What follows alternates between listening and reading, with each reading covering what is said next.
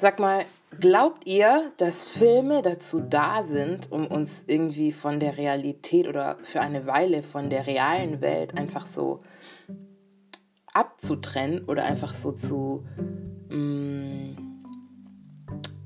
einfach dieses Loslassen, nicht immer alles fühlen müssen.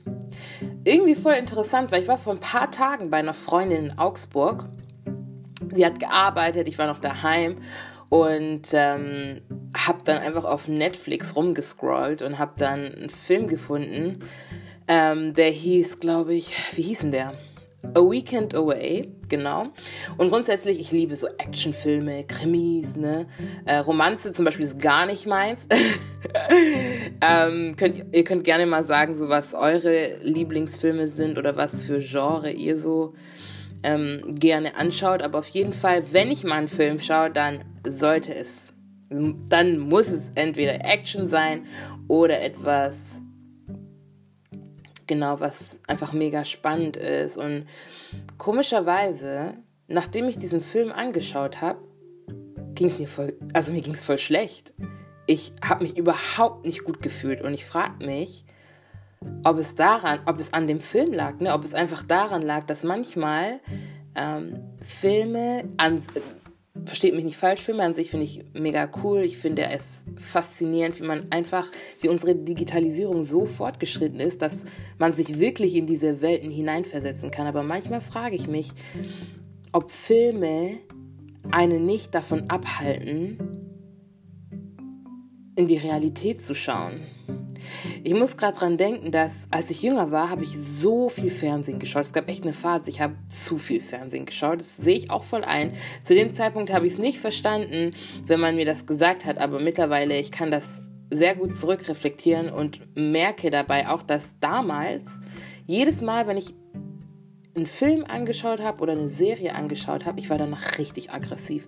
Entweder ich war aggressiv, schlecht gelaunt, man konnte nicht mit mir reden oder meine Laune war im Keller.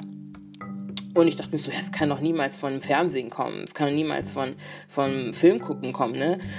Komischerweise, wenn ich jetzt so drüber nachdenke, aber hallo, und wie das davon kam. Ich glaube manchmal, dass wir dann so viele Einflüsse und manchmal eben nicht nur positiv, sondern auch negative Einflüsse ähm, dadurch bekommen, die dann dazu führen, dass wir uns vielleicht zu viele Gedanken drüber machen. Man vergesse nicht, es ist nur ein Film solange es nicht nach, nach, wahrer, nach wahrer Begebenheit ist.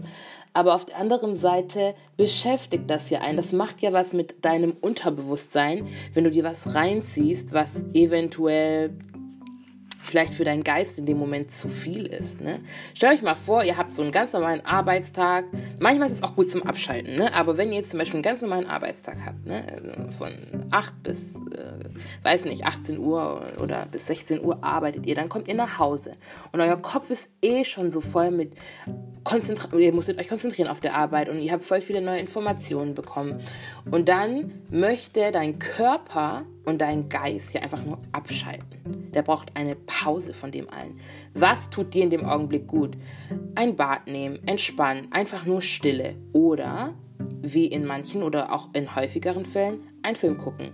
Ich glaube, dass zu einem gewissen Grad das auch wirklich für Entspannung sorgen kann, aber auf der anderen Seite muss man sich mal überlegen, dein Unterbewusstsein oder dein Geist, der zieht ja dann, also der strengt sich ja dann nochmal an und ähm, verbraucht dann noch mal mehr Energie und nimmt dann noch mehr auf, wobei er gerade eigentlich eine Pause braucht. Heißt, es ist eigentlich gar nicht wirklich eine Pause für deinen Geist oder für deinen Körper, sondern es sorgt eher dafür, dass ähm, du noch gestresster bist, meiner Meinung nach. Nicht immer, aber ich kann mir vorstellen, wenn man es übertreibt, dann auf jeden Fall.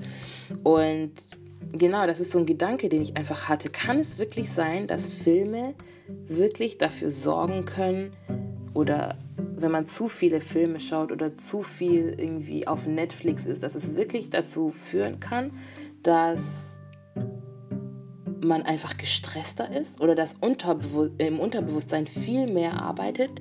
Und ich glaube schon, weil ich kenne das auch von mir, wenn ich dann meinen Film geschaut habe oder Nacht gehe ich schlafen, dann träume ich so wirres Zeug oder ich träume das, was gerade in dem Film passiert ist. Und das ist voll logisch, weil während du schläfst, dein Unterbewusstsein so aktiv ist. Ne? Das versucht die ganzen Sachen, die ganzen Dinge, ähm, die über den Tag passiert sind, irgendwie zu verarbeiten oder loszuwerden. Deswegen bin ich voll der Freund von Entspannung. Finde raus, was dir gut tut.